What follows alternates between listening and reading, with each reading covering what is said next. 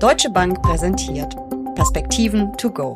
Ihr Audiopodcast rund um das Thema Börse. Zinswende, Inflation, Russlandkrise und Ukraine-Krieg. War da was? Zumindest mit Blick auf den amerikanischen Aktienmarkt, immerhin der mit Abstand größte der Welt, scheinbar nicht. Der S&P 500 hat das alles scheinbar bereits abgehakt. Auch der DAX hat seit Jahresbeginn nur knapp 10 Prozent verloren. Dabei sind wir doch so abhängig von der russischen Energie. Was ist da los an den Finanzmärkten? Darüber sprechen Uli Stephan von der Deutschen Bank und ich in den Perspektiven to go. Mein Name ist Jessica Schwarzer und damit herzlich willkommen. Uli, die Märkte scheinen die Russlandkrise nahezu abgehakt zu haben. Wie kommt das? Ja, Jessica, die Leitbörse der Welt, die Wall Street in Amerika, ist relativ weit von diesem Konflikt entfernt und eben auch weniger betroffen. Das haben wir schon mehrfach diskutiert, dass äh, diese Krise in konzentrischen Kreisen abnehmend Betroffenheit schafft, äh, zumindest in ökonomischer Hinsicht. Und äh, hinzu kommt eben, dass die Amerikaner, was die Energieversorgung angeht, auch äh, im Grunde genommen autark sein könnten über ihr Fracking und insofern sind sie einfach weniger betroffen. Jetzt guckt die ganze Welt dann aber auf die Vereinigten Staaten und wie dort der größte Kapitalmarkt der Welt reagiert und deswegen glaube ich, äh, haben sich die Börsen ein Stück weit wieder erholt. Zum anderen sind aber auch die Energiepreise auch in Europa wieder deutlich zurückgekommen. Wir haben mal 200 gehabt in Gas beispielsweise pro, in Euro pro Megawattstunde. Wir sind heute wieder deutlich unter 100. Also insofern haben sich die Preise ein wenig relativiert, vielleicht weil es Hoffnung gibt, dass man doch noch mäßigend auf die Situation einwirken kann, dass es doch noch eine Hoffnung gibt. Aber die Börsen, wie gesagt, gucken dann auf diese Preise und auf die ökonomischen Auswirkungen und richten sich eben doch sehr viel stärker an der amerikanischen Leitbörse aus, als dass man auf politische ja, Dinge, die wir dort im Moment erleben, reagieren kann. Das passt natürlich dazu, dass an der Börse die Zukunft gehandelt wird. Aber andererseits, ähm, die ist ja im Moment mehr als unklar. Wir wissen nicht, ob dieser Konflikt weiter eskaliert. Wir hoffen es natürlich nicht, aber es könnte ja passieren.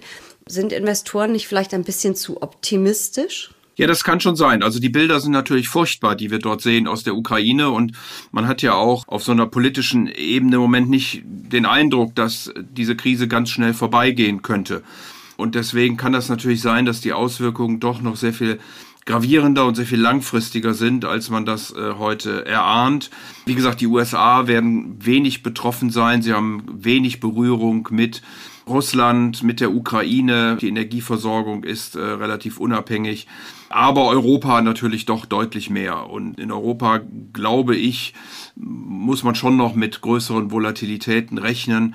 Wir sehen ja auch, dass die Volatilitätsindizes wieder deutlich zurückgekommen sind. Und hier wäre ich schon ein bisschen nervöser, ehrlich gesagt, und hätte noch nicht so viel Hoffnung, dass dieser Konflikt eben sehr schnell beigelegt werden kann. Zumal wir auch wirklich sehen, dass der Krieg die Wirtschaft belastet, nicht nur aufgrund der hohen Energiepreise, sondern auch weil Lieferketten noch gestörter sind, als sie es vorher schon waren. Und wir sehen ja auch, dass immer mehr äh, Institute für Deutschland, für Europa wirklich die Prognosen nach unten korrigieren. Also das ist ja schon ein Wirtschaftsfaktor, ein negativer, diese Auseinandersetzung. Ja, das hatten wir ja schon diskutiert, dass natürlich äh, höhere Inputpreise dann zu geringeren Margen, zu geringeren Gewinnen bei den Unternehmen führen, dass die privaten Haushalte hier, äh, was die Kaufkraft angeht, abgeschöpft äh, werden. Hier versuchen jetzt einige Staaten gegenzusteuern. Das wird aber dann eben auf die Staatsschulden und auf die fiskalische Seite schlagen. Also insofern ist die Situation sicherlich alles andere als komfortabel. Und wir werden uns auf, auf eine neue Ordnung sicherlich einstellen müssen. Der Wirtschaftsminister war gerade in Katar, um zu gucken, ob man alternative Energien beziehungsweise Energiequellen beziehungsweise Lieferanten für Energie finden kann.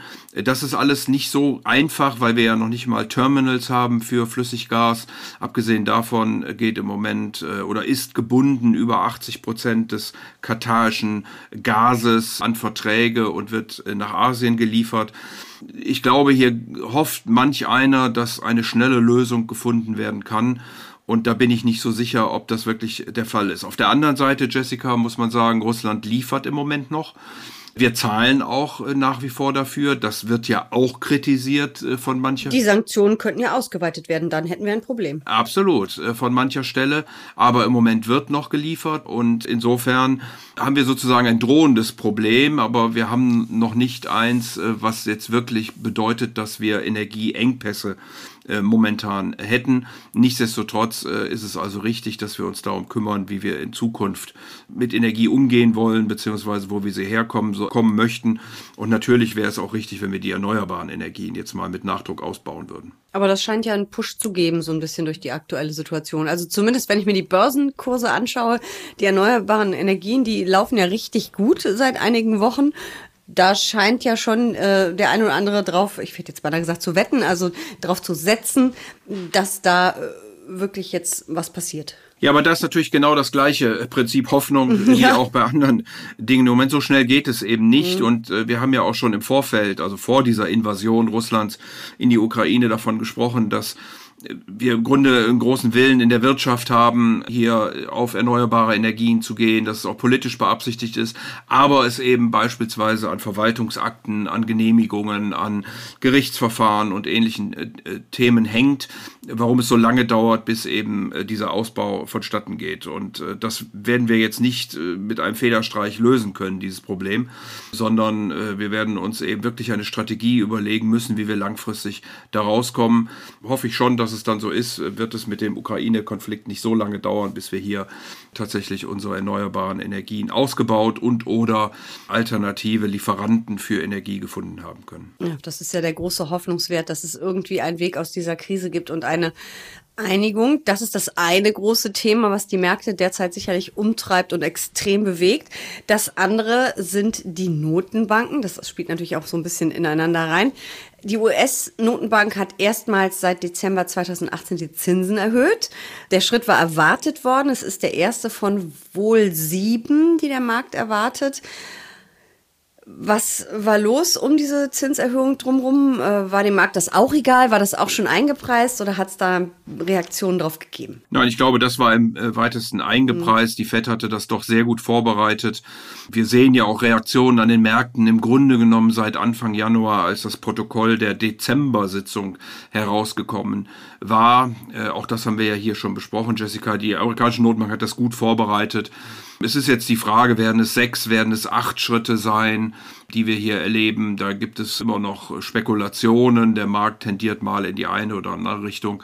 Aber das ist doch mittlerweile weitgehend eingepreist und ist ja auch richtig so bei einer Inflation über sieben Prozent.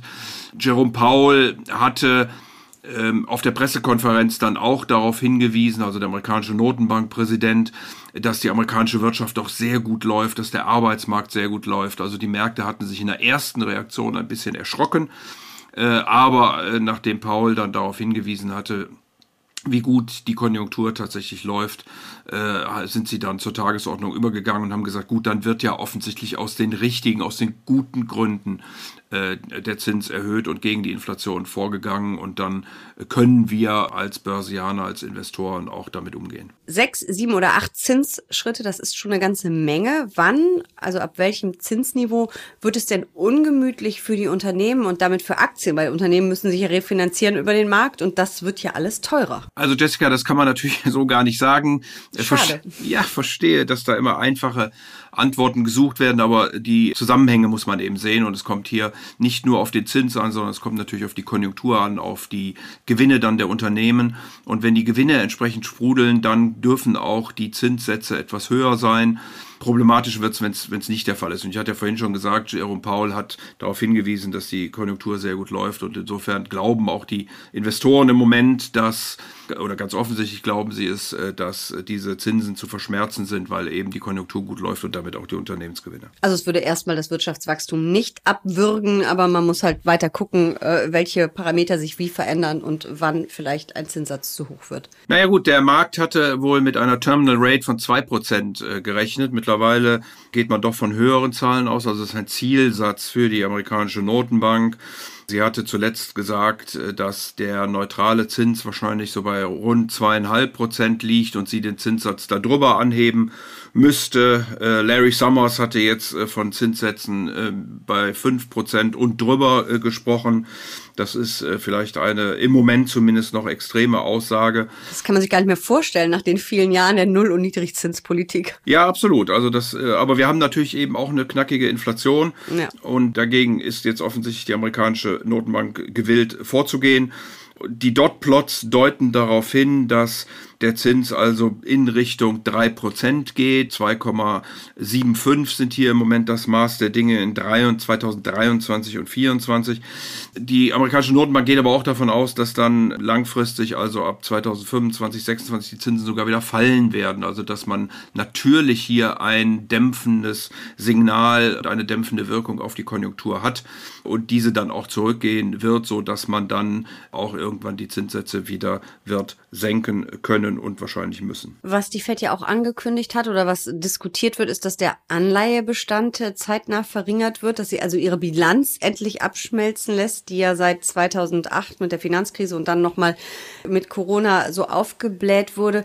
Wird es dann ungemütlich am Rentenmarkt und damit für Anleiheinvestoren, wenn da nicht mehr nachgekauft wird, wenn die FED das Zeug aus ihren Büchern schmeißt? Ja, also man sieht das ja schon an den Rentenmärkten, wie sehr gerade die langen Zinsen doch jetzt angesprungen sind. Wir reden in Amerika jetzt mittlerweile doch erheblich über zwei Prozent. Auch die Bundesanleihen gehen ja Richtung plus 0,5 Prozent. Also da hat sich schon eine Menge getan mittlerweile an diesen Märkten und wahrscheinlich haben wir das Ende noch nicht gesehen. Also mit den äh, Zinsanhebungen, mit auch den Aussagen, dass die Konjunktur zumindest in Amerika noch gut läuft. In Europa müssen wir vielleicht nochmal drüber diskutieren. Aber wenn das nicht völlig eskaliert, dürfen wir, dürften wir auch in Europa keine Rezession im Moment sehen. Und vor dem Hintergrund kann es natürlich schon sein, dass auch die Zinsen hier noch ein Stück weiterlaufen. Die Zinsstrukturkurve, das ist das, was ich vorhin mit den Dotplots, also den Zinsprognosen der Mitglieder der amerikanischen Notenbank, die hier stimmberechtigt sind, andeuten wollte, nämlich, dass die Zinsstrukturkurve mittlerweile auch deutlich flacher geworden ist. Und auch das eben auf eine konjunkturelle Abschwächung hindeutet, wenngleich nochmal, das ist ein notwendiges, aber kein hinreichendes Kriterium. Aber steigende Zinsen und damit ja steigende Renditen an den Anleihemärkten bedeuten ja für mich als äh, Anleiheinvestorin, wenn ich einen Rentenfonds, einen Anleihefonds habe, dass natürlich die Kurse fallen. Würde es vielleicht im Augenblick Sinn machen, dass ich mich da verabschiede? Vielleicht habe ich noch ein paar Gewinne, die ich dann mitnehme und das Geld erstmal auf ein Tagesgeldkonto packe und den in Anführungsstrichen Sturm, das Stürmchen an den Anleihemärkten an mir vorbeiziehen lasse? Oder ist das schon zu spät? Also wenn ich nur in diese Papiere investieren würde, würde ich dir fast recht geben, Jessica. Da man aber ja äh, grundsätzlich in einem Portfolio denkt und darüber nachdenken muss, was passiert, wenn ich nicht recht habe, würde ich eben immer auch etwas Anleihen in meinem Portfolio halten, selbst dann, wenn ich sie nicht für besonders attraktiv halte, denn äh, sie können mir eben die Performance und äh, mein Portfolio retten, äh, wenn die Dinge dann doch anders laufen. Und wir sehen ja an dieser Ukraine Invasion, aber auch schon an der Corona-Krise, wie unvorhergesehen solche Dinge passieren können. Und deswegen würde ich die nicht völlig aus dem Portfolio entfernen, sondern würde eben auch bei einer guten Diversifikation auch über die verschiedenen Anlageklassen bleiben. Dann schauen wir noch mal kurz auf die Aktienseite zum Abschluss. Macht es Sinn, jetzt nachzukaufen? Vor allem, wenn ich vielleicht viel deutsche Aktien, viel europäische habe, die ja noch ein bisschen ähm, schwächer dastehen als beispielsweise die Wall City US-Anlagen, äh, also Aktien. Würde es Sinn machen, ein paar Schnäppchen einzusammeln oder ist es da vielleicht noch zu früh und man wartet erstmal ab? wie sich die Dinge entwickeln. Ja, das hängt, glaube ich, vom Risikoprofil ab. Äh, mhm. Auch da hast wie du mich so ja schon, schon ein paar Mal äh, gefragt. Wer einen langfristigen Anlagehorizont hat, äh, kann wahrscheinlich sukzessive immer mal wieder Positionen dazu nehmen, vor allen Dingen qualitativ hochwertiger Unternehmen, die ein langfristig gutes Geschäftsmodell haben. Ähm, aber es kann eben immer sein, dass die Dinge weiter eskalieren und wir dann nochmal entsprechende Volatilitäten und auch negative Kurse sehen können. Das kann man sicherlich überhaupt gar nicht ausschließen. Aber wie gesagt, nichtsdestotrotz, wenn man einen etwas langfristigeren Horizont hat und doch noch die Hoffnung in sich trägt, dass dieser Konflikt in irgendeiner Weise doch vernünftig gelöst werden kann in absehbarer Zeit, dann ist das wahrscheinlich keine schlechte Idee, sukzessive hier und mit großer Umsicht dann eben auch ein Stück zuzukaufen. Ein schönes Schlusswort. Wie viel Hoffnung trägst du in dir, dass wir aus dieser Nummer halbwegs unbeschadet rauskommen? Dass dieser Konflikt gelöst werden kann? Ja, da müsste ich natürlich raten, weil ich da weder politische noch militärische Kenntnisse habe, weil ich mich auch nicht in die Köpfe der handelnden Personen hinein äh, versetzen kann. Ich äh, stelle das auch fest mit zunehmendem Entsetzen, dass äh, die Brutalität dieses Krieges, so wie Krieg eben nun mal ist, zunimmt. Entsetzlich, wir haben uns das alle nicht vorstellen können, dass wir das in Europa nochmal erleben werden in dieser Art und Weise. Also ich hätte immer gedacht, es wird einen Cyberkrieg geben oder solche Dinge vielleicht, aber dass man... Ein Wirtschaftskrieg, äh, aber nicht in Bomben. der Weise mhm. genau aufeinander schießt, auch zivile Opfer in Kauf nimmt, das ist schon sehr, sehr erschreckend und bedrückend. Und wie gesagt, ich stehe da auch vor. Ich äh, hoffe dann immer wieder, wenn ich lese, dass man doch wieder verhandeln will, dass der türkische Außenminister gesagt hat, dass sich die Positionen annähern, dass Joe Biden mit Xi Jinping in China spricht, um mäßigend auf Russland einzuwirken. Ob das am Ende hilft, weiß ich nicht. Aber ich glaube schon, dass eben äh, immer noch Bemühungen da sind, äh, von verantwortlicher Seite äh, hier eine Lösung zu finden, die eben nicht nur auf der militärischen Seite liegt. Und das weiß ich, ob ich das hoffnungsfroh stimmt, aber das ist zumindest etwas, was ich dann doch zur Kenntnis nehme und, und wo man dann eben doch am Ende hofft, dass es auch zu einer vernünftigen Lösung geführt werden kann. Also hoffen wir weiter. Vielen lieben Dank für diese Perspektiven to. Sehr gerne.